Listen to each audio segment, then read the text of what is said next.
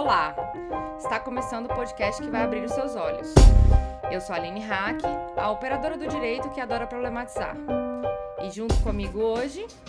Estou Débora Baldin, sou comunicadora, youtuber e ativista de direitos humanos e de esquerda.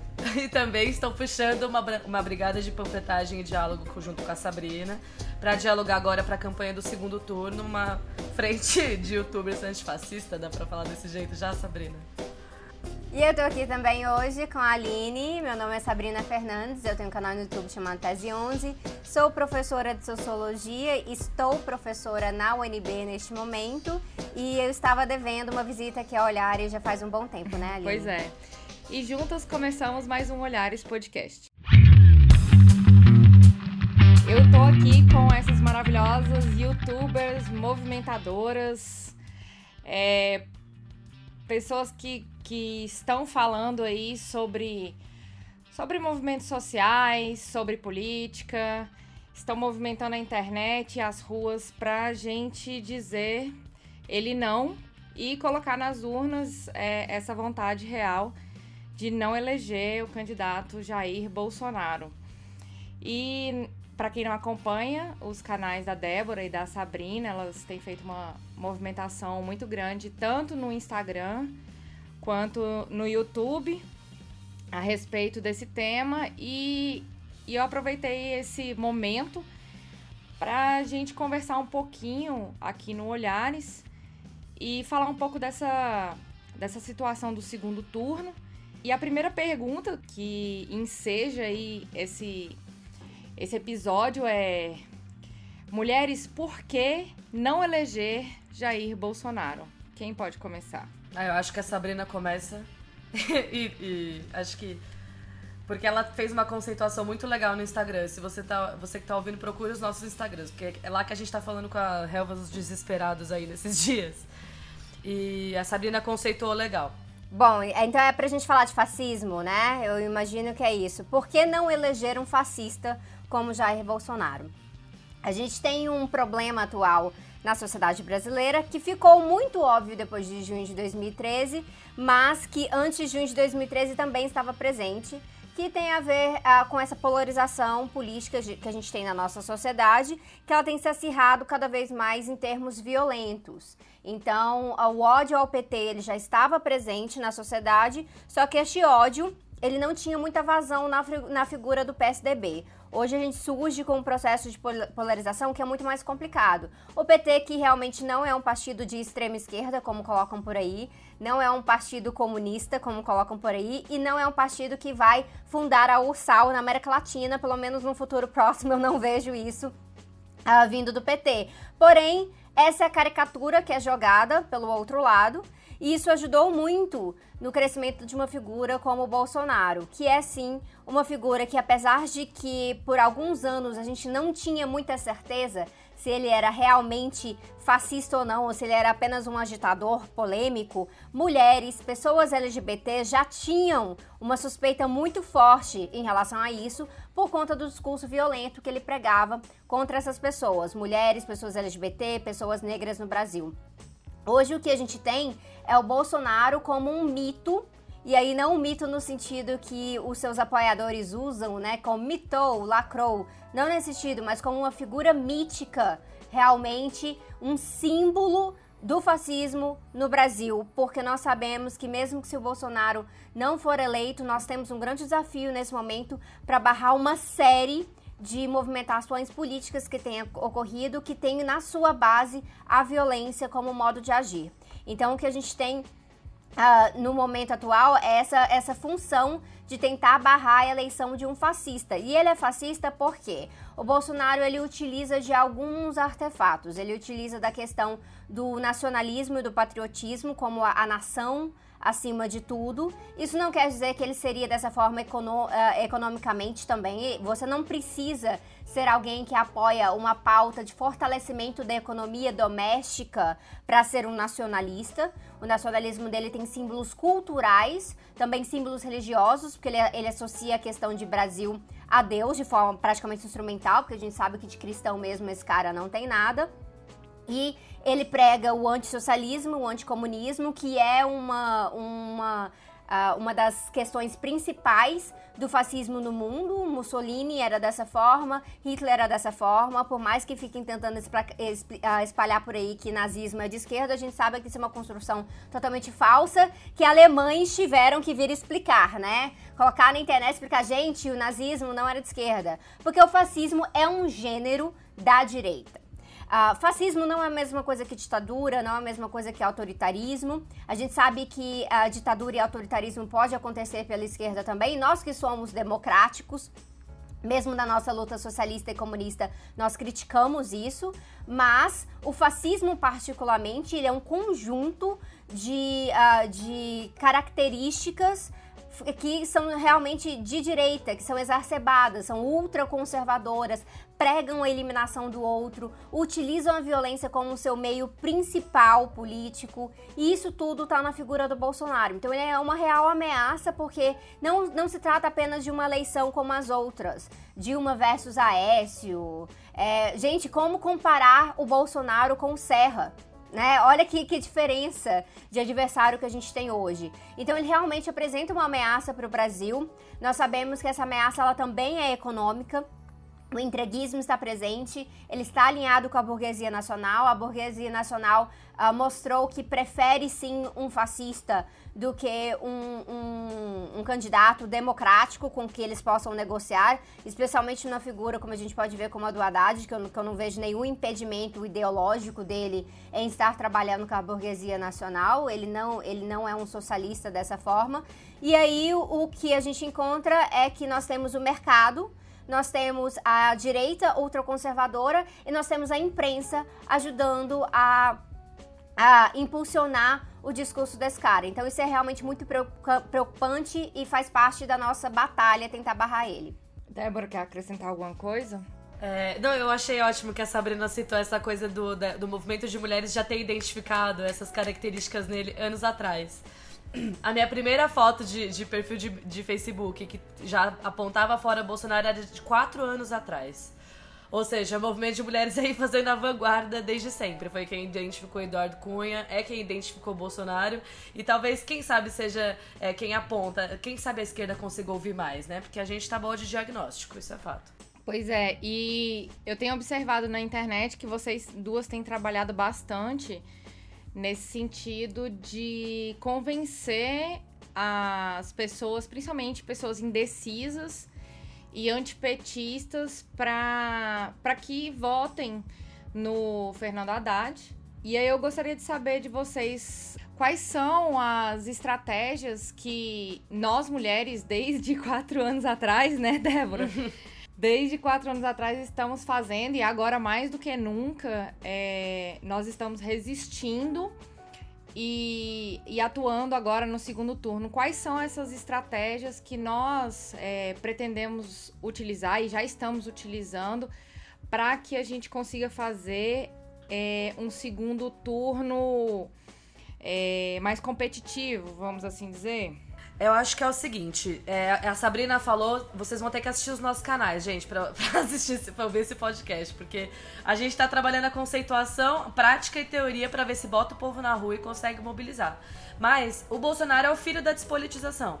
Ele é o filho da despolitização e a, as táticas dele, desde essa questão de não comparecer a, a, a debate e tudo, é porque ele está se fundando nessa figura distante, uma figura que não consegue nem acertar e nem errar, porque ele não está em debate, ele em debate é um fracasso, todo mundo sabe. Enfim, a, a, nossa ideia é trazer o, o programa dele para as ruas, porque é assim que a gente consegue abrir uma base de, de, diálogo com a realidade material de todo mundo, né? Até porque, no geral, e isso é o mais preocupante, ele não tem programa para muita coisa. Quando você passa pelo programa dele, a área econômica, a única informação que a gente tem é que ele vai aplicar um orçamento de base zero. Que a gente sabe que é algo muito, é, muito similar com que ele votou já que é a PEC do teto, né? Algo no entorno desse, desse sentido. Com relação a, a, todas as outras áreas, o que aparece no programa dele são as medidas demagogas que não falam de nada dos problemas reais do país. É, como, por exemplo, educação à distância. O cara realmente está propondo educação à distância para do ensino básico até o superior e criar escolas militares nas capitais do estado. E aí eu falei, mais do que entrar na, no debate do, do, do que é a escola militar ou não, é do tipo, quantas capitais do estado nós temos e quantos municípios nós temos? Nós temos quase 6 mil municípios e 27 capitais de estado. Ele pretende criar 27 escolas e transformar a educação pública em ensino à distância.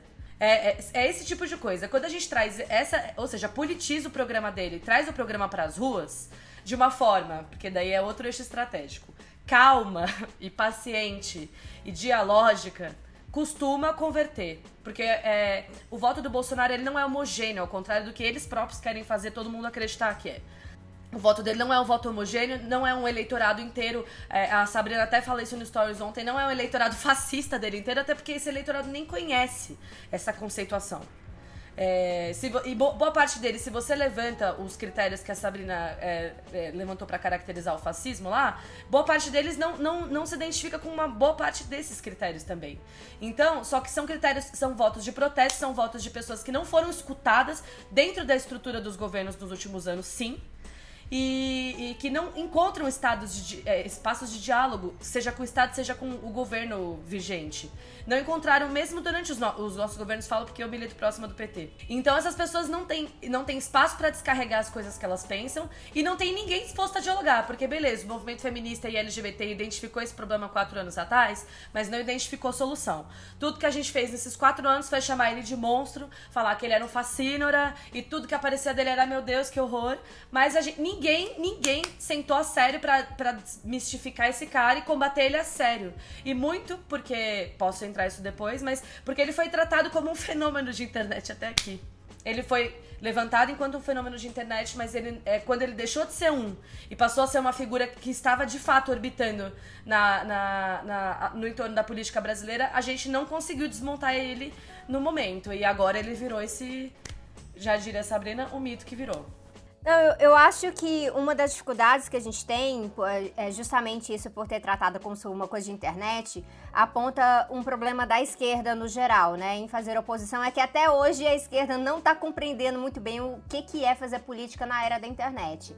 Então estamos tentando tapar buraco, estamos tentando acudir e apagar fogo aqui e ali em relação a fake news, todas essas coisas, mas não há uma estrutura pronta para a gente estar tá lidando com fake news e não há uma estrutura pronta para a gente levar muito a sério o que, que, são essas figuras e os trabalhos que elas fazem na internet. Se você for parar para olhar, uma das pessoas que foi eleita em São Paulo é o Arthur Duval do Mamãe Falei que é um, um, cara que tem um discurso extremamente agressivo, violento nas ruas. Uh, enquanto ele estava fazendo campanha, teve até um caso que ele na rua fazendo campanha chegou numa banquinha do pessoal e começou a mexer nos panfletos e tudo mais. Tem isso em vídeo.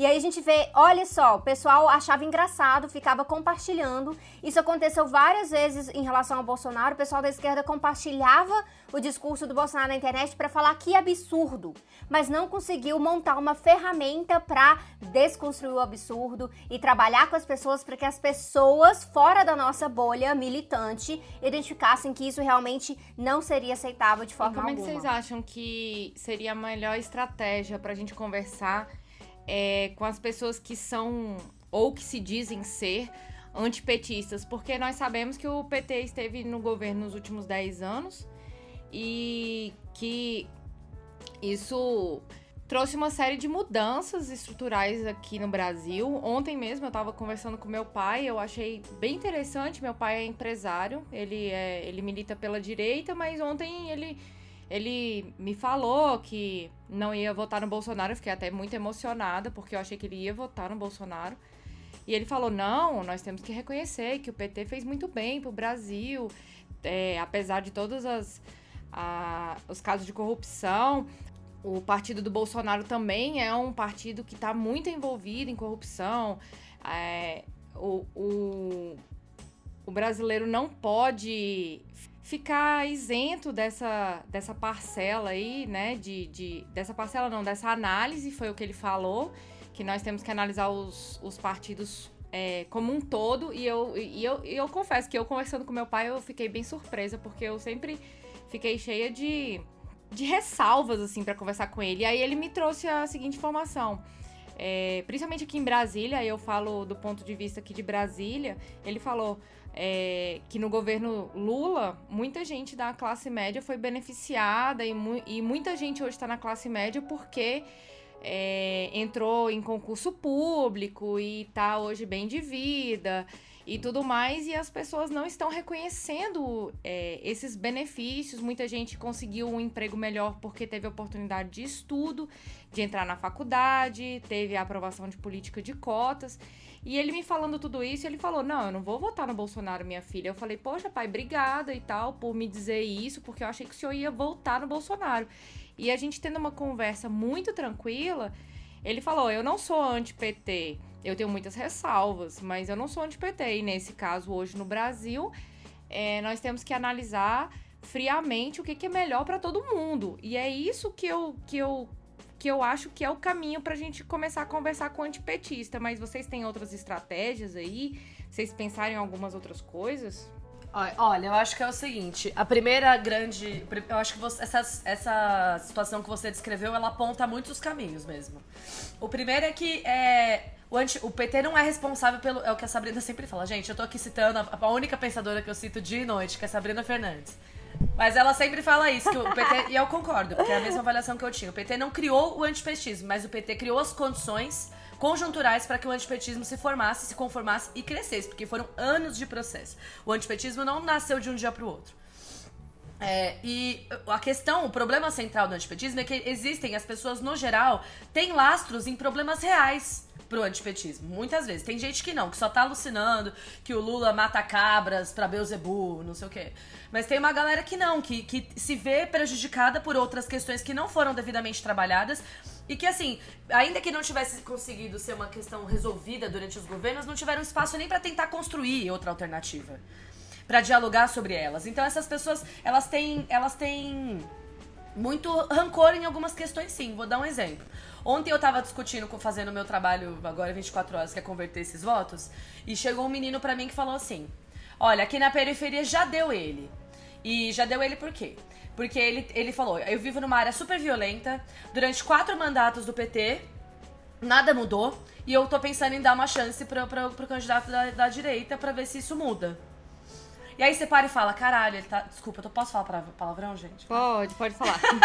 eu pensei, ele tá, ele, tem, ele tá coberto de razão, porque eu, como militante nesses anos todos, tenho uma pauta que a gente não moveu uma, um passo pra frente foi da segurança pública.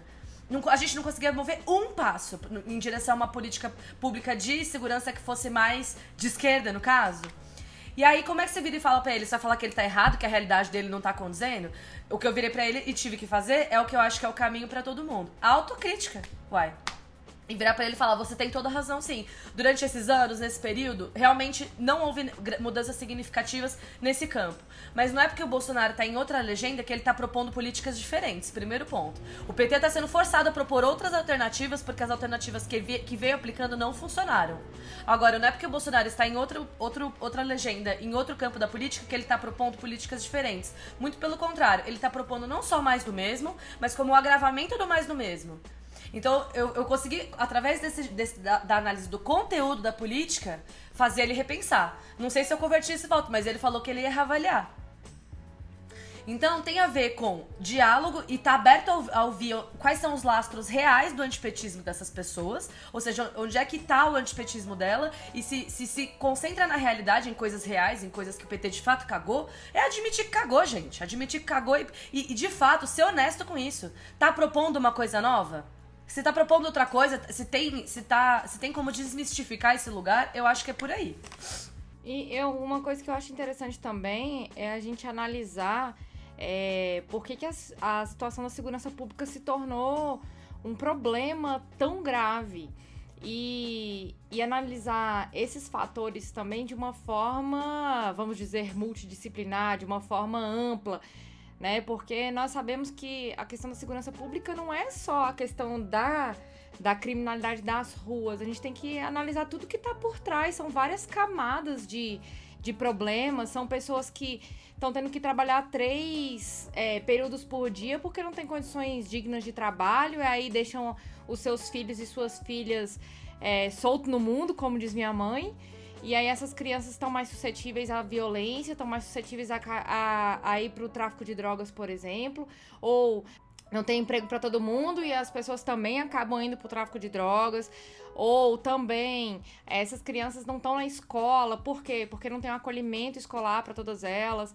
A pessoa tem que trabalhar três horários por dia e não tem condições de estudar, de fazer uma faculdade, um curso técnico, terminar o colégio, porque tem que sustentar a casa e acaba não tendo condições de de se profissionalizar mais e trabalhar menos para ganhar mais, vamos dizer assim, né? Então, são vários fatores também que eu gosto de discutir nesse sentido, que eu acredito que na, na época do, do governo do PT é, já houve um avanço, mas não, também está muito longe de, de alcançar aí um modelo ideal, mas eu acho que já houve um avanço significativo também.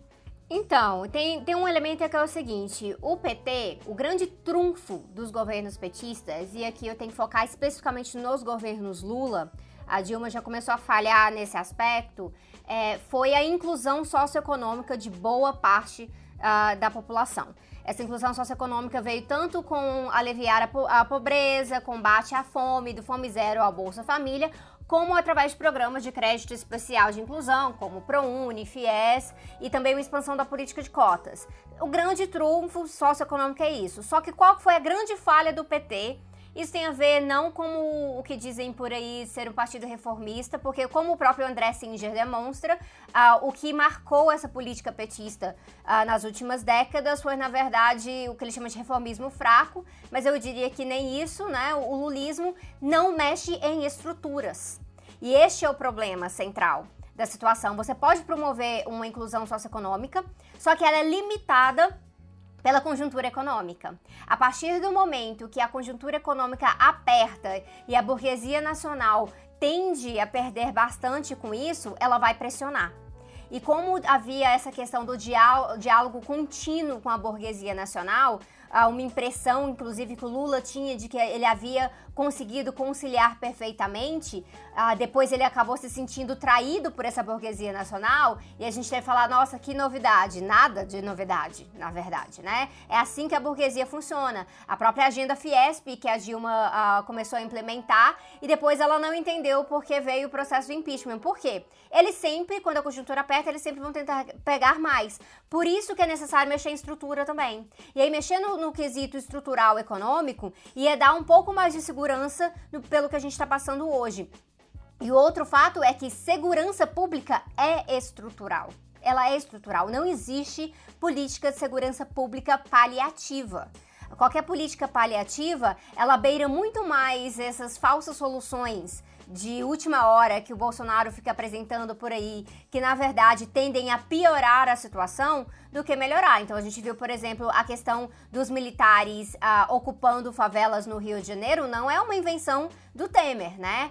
Sob a Dilma, a gente também teve os militares ali na maré. E não resolveu em nada, só piorou. Então, para a gente estar tá dialogando com as pessoas, esse elemento da autocrítica que, que eu tô sempre falando, que a Débora fala também, ele é muito importante porque ele nos ajuda já a entrar na politização da pessoa sobre o tema é apresentar, olha, fizeram isso, isso, isso errado, só que essa outra solução que o Bolsonaro está apresentando não presta, e deixa eu explicar por quê. Porque a segurança pública é assim, assim, assim, assim, assado. Então você consegue estabelecer um laço de confiança com a pessoa, em vez de você simplesmente apresentar uma proposta pronta que para a segurança pública é algo muito difícil realmente de fazer, porque ela passa por vários eixos transversais, né? Então, assim, investir em segurança pública, investir em educação, por exemplo, é, é muito mais fácil você começar pela autocrítica. Você fala, olha, fizeram tal coisa, tal coisa não foi suficiente. Por quê? Porque para resolver o problema da violência do Brasil, não basta você entregar armas para as pessoas e não basta você aumentar uh, policiais militares em patrulha extensiva em espaço X ou Y. Não basta isso. Por exemplo, a gente tem que tratar de guerras drogas, a gente tem que tratar, uh, tem que tratar de um plano de carreira, de, de polícias unificadas, tem que tratar de desmilitarização. São várias coisas ao mesmo tempo. E aí, essa autocrítica estrutural que nos possibilita fazer isso. Claro, se a pessoa estiver disposta a ouvir. O primeiro passo do diálogo é estabelecer uma relação em que a pessoa abra os seus ouvidos. Ela não abrir os seus ouvidos, qualquer coisa que você falar, eles vão ou tentar rebater com uma fake news, ou vão falar coisas como membros da minha família têm falado, e eu acho isso horroroso, porque tem pessoas ali que são letradas, estudiosas, entendem de história e tudo mais, mas sei lá, né? Passaram 20 anos lendo revista Veja, entrou na cabeça. E aí as pessoas acreditam, ah, não, mas é ruim dos dois lados. Não, não é ruim dos dois lados. Teve erros do outro lado, e eu garanto que vão continuar tendo erros do outro lado, porque não é uma praxe do partido ficar fazendo autocrítica dessa maneira, mas a gente vai poder se mobilizar contra eles. A gente vai poder apontar as contradições, a gente vai poder continuar fazendo luta que nem a gente fez várias vezes e pressionar. Do outro lado, tem violência, tem silenciamento, tem censura, tem ameaça de ditadura, tem desumanização e tudo que pode nos impedir de transformar esse país para melhor. Uma coisa que eu tenho observado vocês falando, falando bastante, no, tanto nos stories quanto no, nos canais, é a respeito da, dos discursos de ódio e da ultrapolítica. Eu queria que a gente também tocasse nesse assunto é, como, como também uma estratégia é, de enfrentamento tanto desses discursos quanto da questão das falácias, que é um, é, é, uma, é um ponto que é recorrente, né? O pessoal até costuma fazer piada e eu acho que, que é uma péssima estratégia é fazer piada com outro, com outro concorrente, com o outro candidato. Eu acho que a questão é... a questão a ser apresentada, ela tem que ser apresentada de forma direta e séria e não recorrer a falácias, porque na, a partir do momento que você começa a debater de uma forma é, politizada, uma forma inteligente, uma forma com argumentos, né, você você consegue quebrar essas falácias e, é, e, e, normalmente o que vem em contrapartida é a falácia. Ah, não, você tá falando isso porque você é burro, ou porque você é, não tá vendo nada, ou então joga o problema para outro outra situação e foge do debate eu queria que vocês comentassem um pouquinho sobre isso. É, como é que está sendo é, essa questão do, do medo da, da ultrapolítica, falar o que, que é a ultrapolítica também, bem rapidamente aqui, para que os ouvintes e as ouvintes conheçam. Claro, é, é, nós vamos indicar os canais de vocês que, que já, já nós já comentamos sobre isso lá. É, vocês já comentaram sobre isso lá, mas é, trazer um pouquinho dessa, é, desses conceitos e dessas, dessas estratégias aí? É, meu, no meu caso, o meu caso não é assim medo e pânico tanto da conjuntura, porque eu tento me manter pessimismo da razão, otimismo da vontade, mas é de querer chacoalhar as lideranças de esquerda o tempo inteiro, se vocês não sabem o que vocês estão fazendo. Enfim, o que, é a questão da ultrapolítica? A ultrapolítica é um conceito que eu trabalho é, na, na minha pesquisa já faz um tempo e agora vai sair no meu livro que parece que temos um título, vai chamar Sintomas Mórbidos.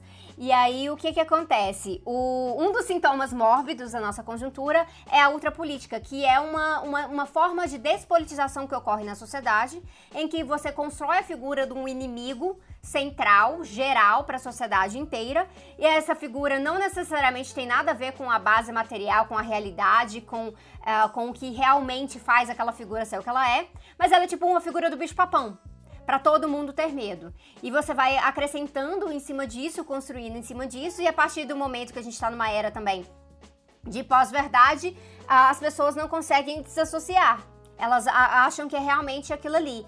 E com isso, você pode fazer o que você quiser. A partir do momento que você tem um inimigo estabelecido, você pode mobilizar pessoas em relação a esse inimigo de qualquer forma possível, principalmente através de afetos negativos, o ódio sendo um deles. Então, o campo, o campo fascista, ele utiliza o ódio, mas a direita no geral sempre se utilizou do ódio para falar do PT. Era ódio ao PT, era sempre antipetismo, não era assim, fazemos oposição, discordamos e tudo mais. Isso é diferente, por exemplo, de uma relação que a gente vê nos Estados Unidos entre Partido Democrata e Partido Republicano, que são partidos opostos, num sistema praticamente bipartidário, é, bipartidário, né? Só que ao mesmo tempo que isso ocorre, eles não fazem assim, somos anti-republicanos. Não, nós vamos ganhar na base aqui da nossa política ser diferente. A direita nunca teve isso, porque a direita também nunca conseguiu apresentar uma alternativa real para a nossa sociedade. Ela representa o status quo. Com isso, a despolitização passa a ser muito interessante. Só que a esquerda, com a sua fragmentação específica, com passando por um, uma crise de alinhamentos políticos, que eu chamo de crise de praxis, essa esquerda também não soube se movimentar em relação a isso. Então, em vez dela estar desconstruindo, fazendo autocrítica, que a gente já mencionou que é muito importante para a gente repolitizar o debate, ela começou a movimentar o medo o medo, e o medo, é claro que todos nós sentimos medo, né? O medo, ele é real, o medo do fascismo, ele é real, representa uma ameaça real, material para as nossas vidas, só que mobilizar na base do medo não funciona, porque o medo paralisa. Ele é exatamente o contrário. Então, o, o papel da esquerda nesse exato momento, para estar tá construindo a figura do Haddad, a quem eu tenho elogios e críticas, uh, mas que é 10 mil vezes melhor do que o Bolsonaro, então eu votarei 13 nesse segundo turno por conta disso. O Haddad Uh, tem até uma, uma campanha que tem tentado mobilizar outras coisas, né? O moto da campanha é o Brasil Feliz de Novo. Só que a militância ficou no, nesse primeiro turno numa lógica de medo, de medo e de medo. Isso atrapalhou muito, porque se você tá com ódio de um lado e o medo do outro, o ódio que ganha. Porque o ódio é um afeto que ele vai para fora. O medo é um afeto que vai para dentro. Então isso atrapalha muito numa conjuntura ultrapolítica você gerar uma, uma mobilização que seja realmente efetiva. Débora, ajuda a gente. Como é que vamos como é que vamos combater o medo? Porque a Débora, inclusive, me salvou ontem também, porque eu estava. Eu até postei no meu stories, eu estava abraçada com as minhas verduras de pelúcia ontem. Porque tá difícil. É, e essa outra política, essa questão do medo, é, é uma coisa que afeta a gente diretamente, principalmente nós militantes Principalmente depois da fala do Bolsonaro, que ele disse: nós vamos acabar com o ativismo, isso afeta muito, dói muito, sabe? E, e, essa, e esse ponto do medo, ele tem que ser tratado, ele tem que ser tratado com carinho, ele tem, tem que rolar também aí uma uma, uma alteridade, né? Não só se colocar no lugar do outro, mas também entender por que, que o outro está se sentindo dessa forma. Não basta se colocar, né, no lugar do outro. E a, eu vejo bem isso, que a Débora, a Débora tem trabalhado isso no, no canal. E conta aí pra gente, Débora, como é que você tá você, como é que é a sua estratégia aí de combate ao medo? Ai, gente, eu, eu tenho algumas, né? As, as, eu vou falar um pouco das políticas, mas eu sempre vou defender que a gente procure a sua, a sua própria forma de apaziguar a sua subjetividade. Eu sou candomblessista e eu falo que boa parte de eu estar. Tá com a cabeça no lugar é porque eu tenho. Eu faço resistência de bruxaria, sabe? Cuido das minhas coisas, começa. Eu, eu cuido da minha subjetividade. Acho que essa é uma coisa que eu tenho falado muito para as pessoas fazerem. Não é porque a gente tá. Óbvio que a gente tá atolado de. Com a campanha, eu falo que 24 horas por dia eu não consigo ir na farmácia em paz e levar menos de uma hora, converse, convencendo o balconista. Mas a gente não pode abandonar a, a, o nosso cuidado com a própria cabeça. Isso não é possível de ser feito. Esse é o primeiro ponto. Não é porque a gente tá ferrado que é, com relação a, a atolado de coisa para fazer e desesperado e com medo que a vida vai parar nesse período. Acho que se cuidar é um eixo estratégico para o embate político.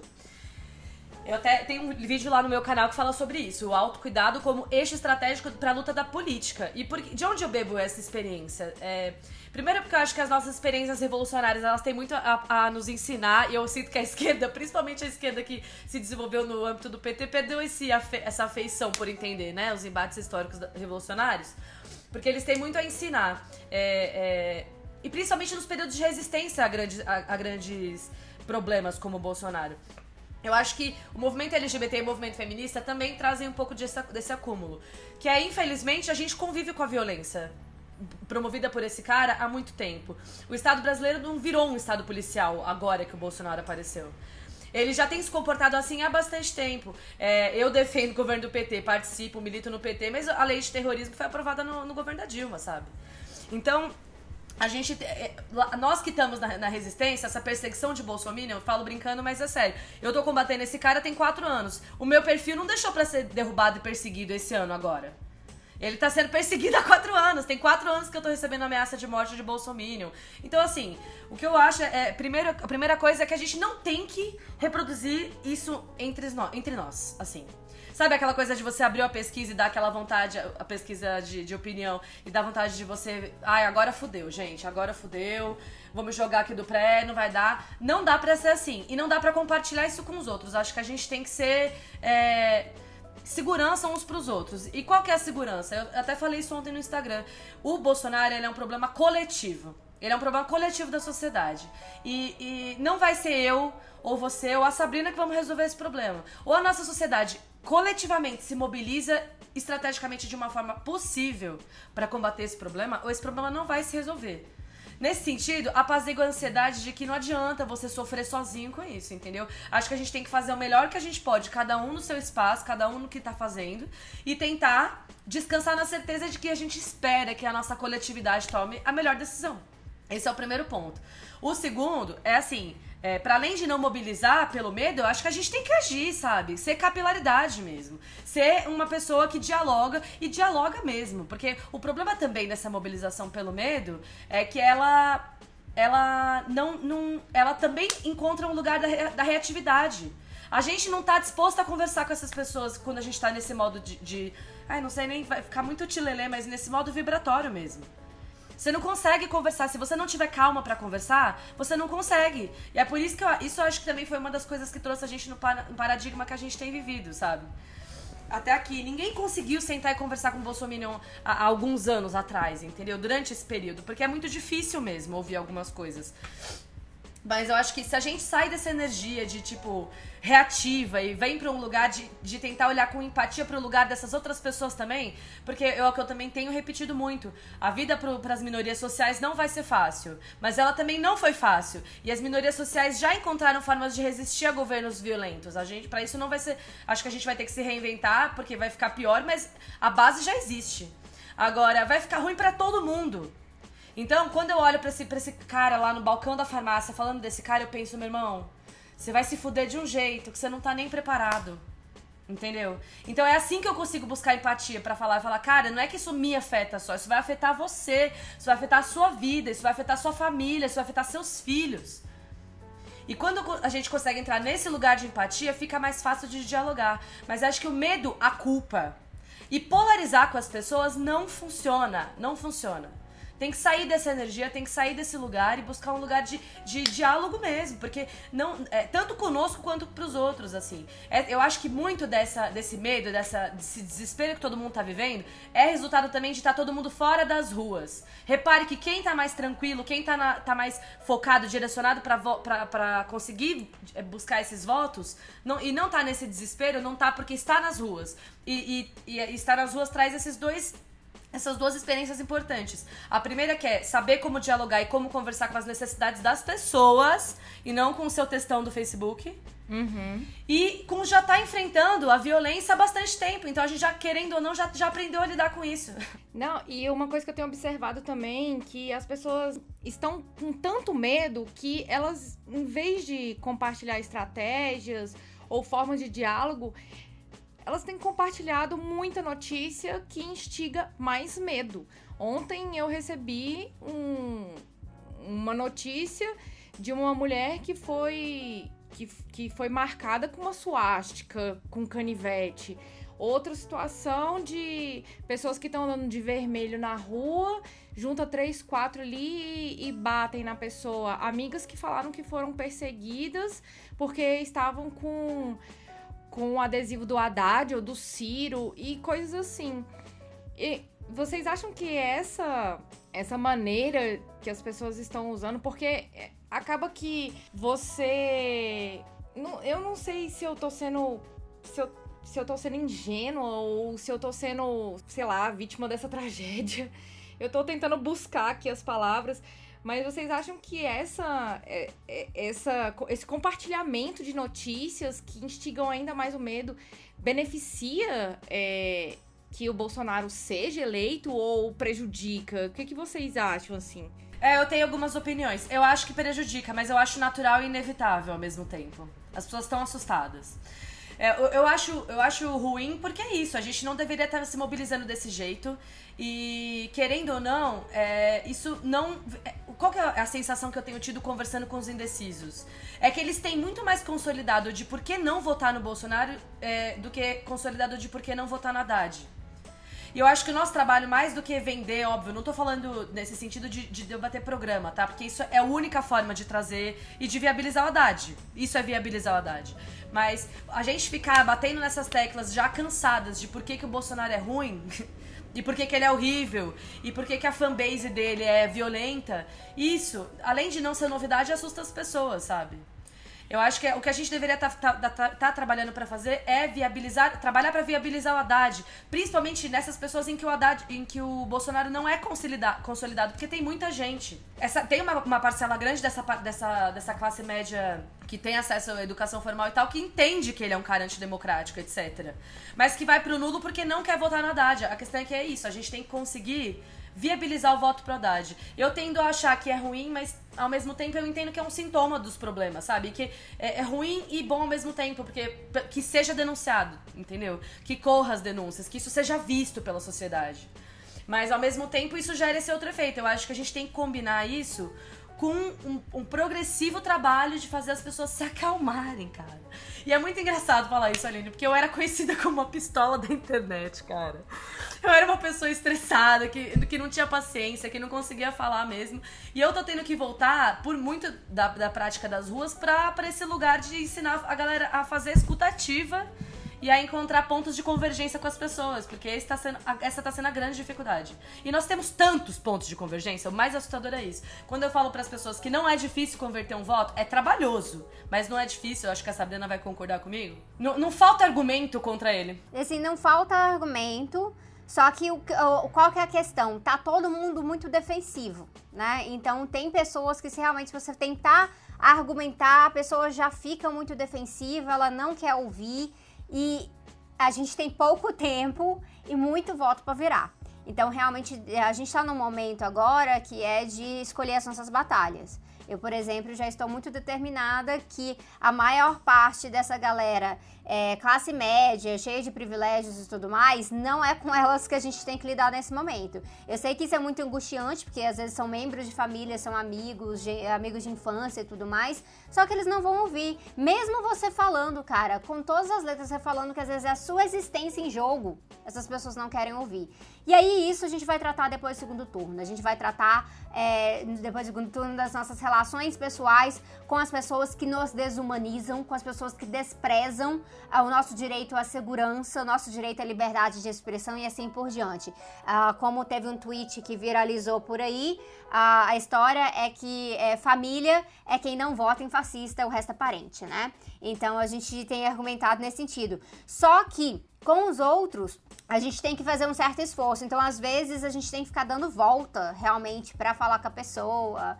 Ah, tem que tem que gastar uma meia uma boa meia hora, mas faz parte de, de, dessa coisa. A gente está meio que chegando no final da coisa. Isso deveria ter sido um trabalho de base muito mais profundo. Eu tenho eu tenho várias discordâncias como esse processo eleitoral foi feito da perspectiva de criar uma oposição ao Bolsonaro, né, em si. A própria fragmentação da esquerda uh, acabou contribuindo para isso, enquanto a direita não teve problema nenhum, em sua maioria, a se unir com Bolsonaro, inclusive o mercado. E a gente não teve um bom preparo e uma boa conversa sobre as táticas, né? Então toda aquela briga que ficou é, sobre substituiria o Lula ou não e assim por diante, o Ciro, etc. A gente também está colhendo consequências disso. Também estamos colhendo consequências disso. Mas eu ainda tenho, por exemplo, eu tenho a convicção de que o programa do PT ainda é um programa à esquerda do programa do Ciro. Então tem várias coisas a, ser, a serem consideradas nesse sentido. Só que o que, que a gente tem agora? A gente tem menos de três semanas para a gente tentar virar votos e não vai dar para virar voto na base do grito e não vai dar para virar voto na base do medo. O que a gente tem que é encontrar os pontos em comum com as pessoas e o que, que é que faz o mundo dela girar. É isso. E aí pegar aquilo ali, depois de conhecer a pessoa e apresentar uma solução para ela. Então, viabilizar o voto do Haddad, como a Débora estava falando antes, é a nossa, o nosso grande desafio nesse momento, porque eu tenho certeza, eu tenho uma facilidade muito grande de viabilizar abstenções. Só que eu preciso viabilizar votos válidos para o nosso campo também. Então, é, eu queria saber de vocês é, quais as estratégias, então, que a gente vai fazer. Lembrando que esse episódio está sendo gravado dia 11, mas ele vai ao ar dia 20. É só para as pessoas é, não ficarem perdidas nos fatos que nós mencionamos aqui. Nós falamos que faltam três, três semanas para o segundo turno, mas na verdade, quando esse episódio sair, vão faltar, vai faltar apenas uma semana e vão ter ainda dois debates. Um debate exatamente no dia que vai sair esse episódio, é um dia depois, e mais um. Então é o debate da Record e o debate da Globo. Então, nessa última semana, qual a estratégia que nós precisamos fazer para convencer é, eleitores indecisos, eleitores que estão querendo se abster, eleitores que estão querendo votar em branco e também pessoas que, que vocês veem que não é o típico eleitor do, do Bolsonaro, que, mas que tem esse discurso anti-PT. Quais estratégias que nós ainda podemos usar nessa última semana? Eu acho que é um pouco desse, desse mix que a gente estava levantando, Aline. É, é praticar a escuta ativa e utilizar a nossa inteligência emocional para conversar com os eleitores. E fazendo, eu também estou de acordo com o que a Sabrina está tá falando, como quase sempre.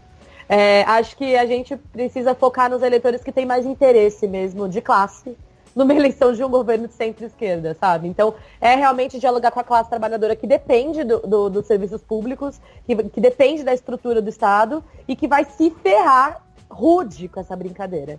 Então, acho que conversando com essas pessoas, praticando a escutativa e, e estando atento ao, ao, às necessidades dessas pessoas, aliado a uma capacidade de fazer autocrítica mesmo, costuma ter um bom resultado. A gente não tem tido dificuldade, eu não tenho tido dificuldade nem para converter de voto do Bolsonaro, nem de indeciso. Eu, e assim, acho que um pouco da, é, do que a Sabrina falou é isso também. É se ente, entender que se não rolar de converter esse voto de viabilizar, trazer para abstenção. Se não conseguir trazer para abstenção, é, pelo menos que pare de fazer campanha e faça o voto envergonhado. Sabe? É o que eu fiz com a minha família. Beleza, vocês vão votar nesse, nesses caras? Fiquem à vontade. Mas se alguém, se houver alguém falando aqui para fora, porque essa vergonha vocês não vão fazer passar.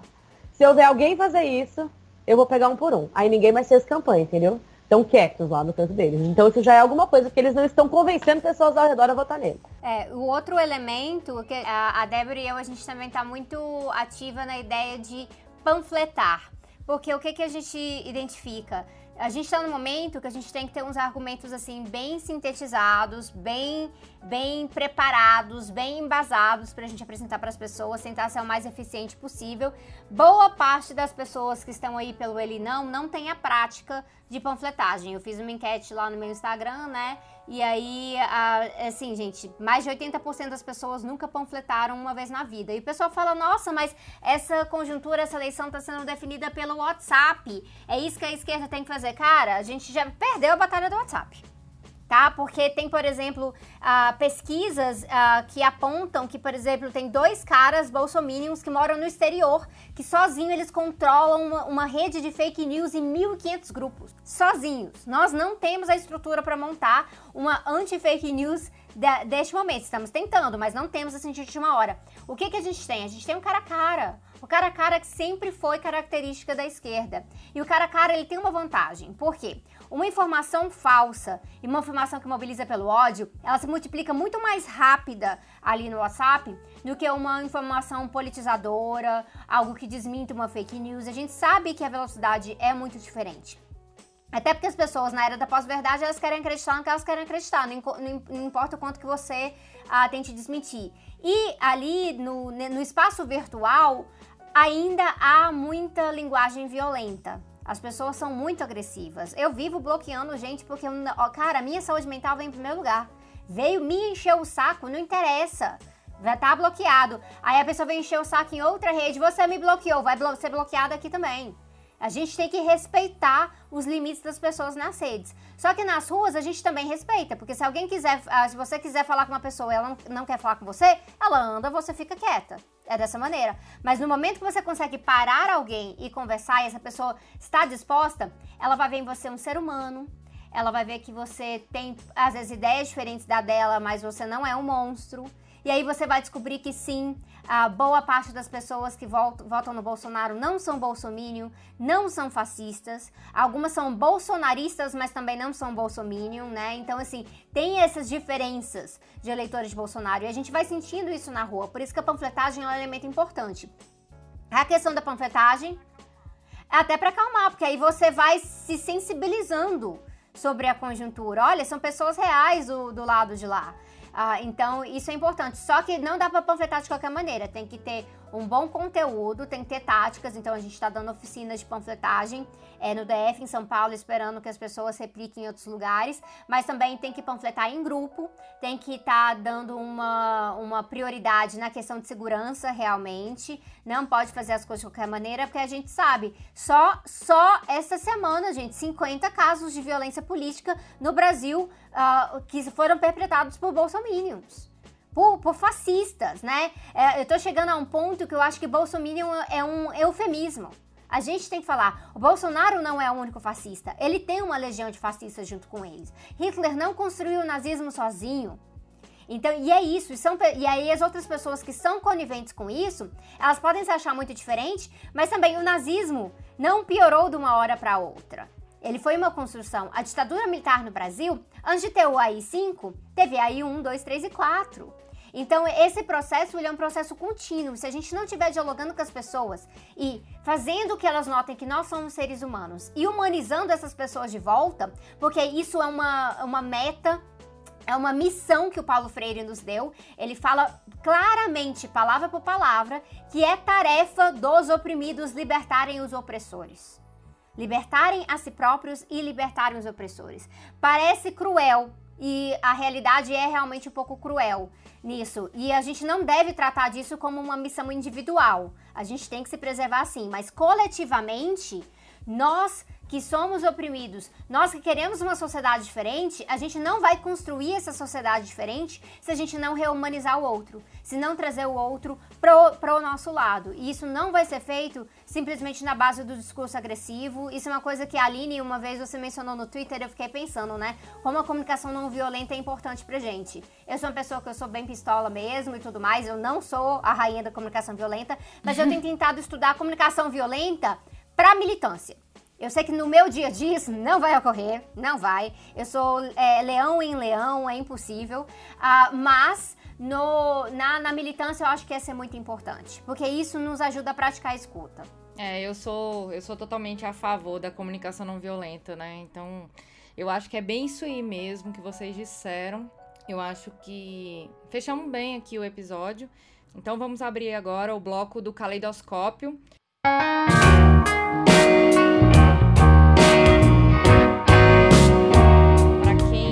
Agora no Olhares. Quem nunca ouviu Olhares, esse é o bloco que nós pedimos para as nossas convidadas para que elas indiquem alguma coisa que tem correspondência com o que nós conversamos aqui hoje, que podem complementar a, o nosso debate, que podem abrir a nossa cabeça para que nós possamos construir aí é, um processo de conscientização e sensibilização a respeito do tema. Começando pela Sabrina, que é a rainha das indicações. Ixi, todo mundo com um caderninho para anotar. Tarará. Não, eu vou ser sucinta. É, na verdade, o que eu quero indicar é um livro que eu indiquei ontem no meu Instagram. É, vocês vão ver isso depois, né? Dia 20. Mas eu indiquei umas semanas atrás no Instagram. Então, o Introdução ao Fascismo do Leandro Conder, para a gente saber exatamente do que, que a gente está tratando. Isso é a parte do diagnóstico. A parte da gente desenvolver táticas. Uh, eu tenho lido muito a Clara Zetkin novamente, que eu acho que isso é, isso é importante. E uh, não, não um livro específico, tem várias coisas traduzidas ela em português na internet, mas eu recentemente escrevi orelha de um livro que sai agora de 24 pela Autonomia Literária, uh, que se chama Como Esmagar o Fascismo, que é uma compilação de escritos do Trotsky uh, inclusive tratando da questão alemã. Então eu acho que isso é muito importante para a gente pensar táticas, até porque, mesmo que nossa militância seja assim, super, ultra uh, efetiva e a gente consiga colocar o Haddad na presidência, o fascismo não vai parar por aí. É, existe ameaça de golpe, existe a, a violência cotidiana que foi normalizada Então a gente tem muito a fazer porque o Bolsonaro não vai parar nessa eleição e os bolsonaristas definitivamente não vão parar só nessa eleição. Então eu deixo essas duas dicas. Débora? Eu vou deixar uma dica pouco ortodoxa, mas é alguém que eu tenho usado muito para trabalhar nesses períodos. E eu vou deixar especificamente, já que ler na fonte é muito difícil para esse momento, um artigo. Eu vou ver se eu consigo traduzir e disponibilizar para te mandar e você põe nas descrições.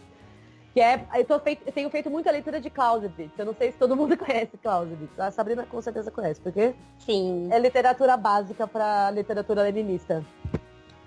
É, mas é o seguinte, eu tenho estudado muito Clausewitz, é, eu não sei se todo mundo conhece, mas ele é um estrategista prussiano, ou seja, anterior à formação do Estado moderno alemão. E ele surge no contexto das guerras napoleônicas. E ele teoriza a respeito da, da, da, da, do fenômeno da guerra, mas principalmente a parte mais interessante, eu acho que é o que tem sido útil para mim, é, o, é, a utilidade do conceito do conflito. Ele teoriza o conflito político e é, o entendimento dele é de que a, a, guerra é a política por outros meios. E a partir de, dessa premissa, ou seja, é, ele vai explorando é, as táticas de como conhecer o seu inimigo. E eu, eu achei um artigo muito legal, vou deixar aí para a Aline disponibilizar, que é o que Clausewitz tem a nos ensinar sobre a, é, sobre a guerra nas redes sociais. Em que ele faz essa aplicação desses conceitos para as redes sociais, principalmente para entender aonde estão as armadilhas, para a gente saber identificar as armadilhas dos nossos inimigos, não cair nelas e conseguir demarcar a posição nos espaços. Não só digitais quanto físicos. Ele, ele fala que essa questão de é você conseguir demarcar poder e demonstrar poder através da coletividade, óbvio, essa já não é uma contribuição do Clausewitz, mas é uma contribuição do, já nossa da esquerda, é, demarcar poder e identificar as armadilhas, tanto nas redes sociais quanto presenciais. Eu vou deixar esse artigo disponibilizado. Eu, esse cara tem sido muito útil porque eu acho que a gente tem caído muito nas armadilhas da direita, muito. Uma delas que eu vejo muito para acontecer agora é essa questão de eles vão tentar pautar o que eles chamam de debate moral no segundo turno de qualquer jeito, porque não querem pautar programa, e a gente sabe disso.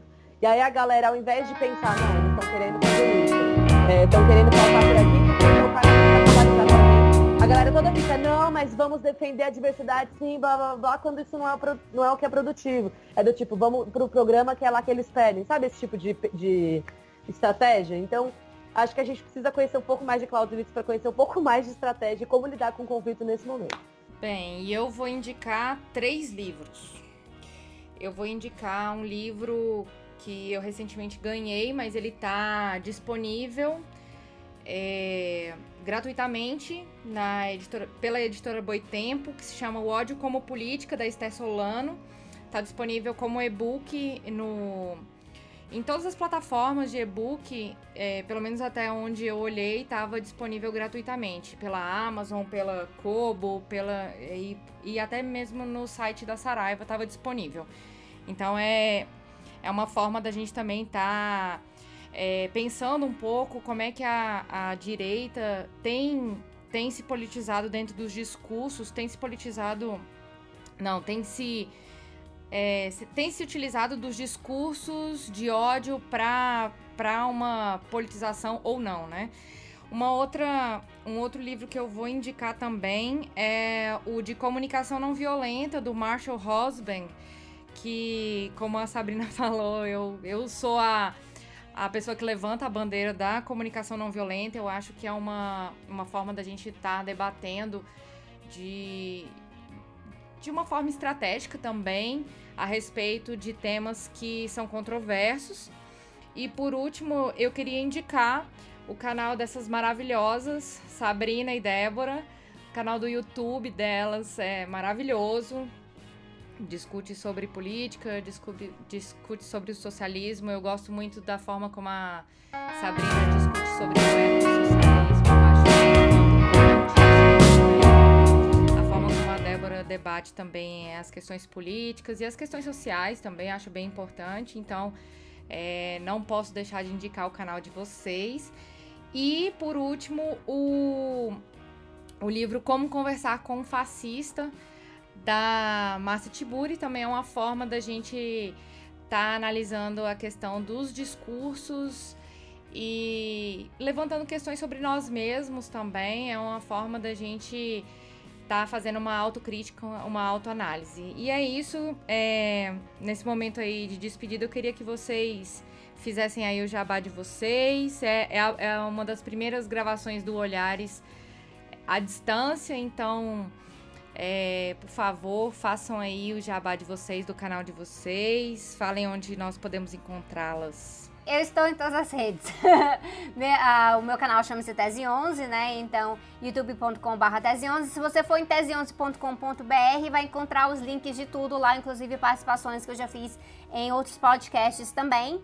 E aí eu tô muito ativa, uh, no, eu sou bem ativa no Twitter, tenho dando uma maneirada um pouquinho lá no Twitter, arroba é, SAFBF. Uh, ah, mas eu tenho dando uma maneirada no Twitter porque o pessoal tá meio que passando da linha na comunicação violenta lá e a gente tem que se preservar. Mas no Instagram eu tô bem ativa, uh, até por incentivo da própria Débora, que está aqui fazendo várias stories todos os dias, explicando algumas coisas. Então, quem quiser acompanhar no Instagram é Tese11 também. E os meus, como eu já fazia parte de canal antes, eu não quis criar no, é, nome novo. Todas as minhas redes, inclusive o YouTube, você encontra pelo meu nome, Débora Baldini. Eu tô no Twitter agora por forçação da Sabrina, mas no Instagram eu, eu me dou melhor. É uma rede que eu tento dialogar e, gente, não nos procure à toa, tá? A gente não quer ninguém sentadinho no sofá que venha procurar os nossos canais.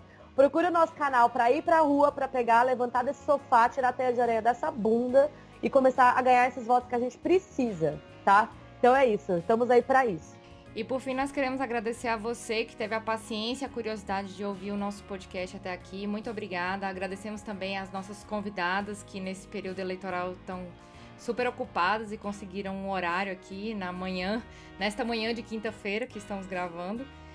E, e muito obrigada, muito obrigada meninas, muito obrigada ouvintes por, por acompanharem o Olhares. E se vocês quiserem falar com a gente, mandar um recado, nós estamos em todas as redes como Olhares Podcast. Também estamos no iTunes, no Google, no YouBook, Spotify Deezer. Vocês podem ouvir todos os nossos episódios nesses canais. O nosso site é o olharespodcast.com.br e o nosso e-mail é falecom@olharespodcast.com.br. Sigam também a hashtag Mulheres Podcasters e hashtag Ativismo na Web e conheça mais sobre as nossas pautas. O nosso podcast é quinzenal, todo dia 5 e todo dia 20. Acesse o nosso site, assine o nosso feed e vem ver o mundo de um jeito diferente. Olhares Podcast. Só de ouvir dá pra ver que é diferente. Obrigada, galera.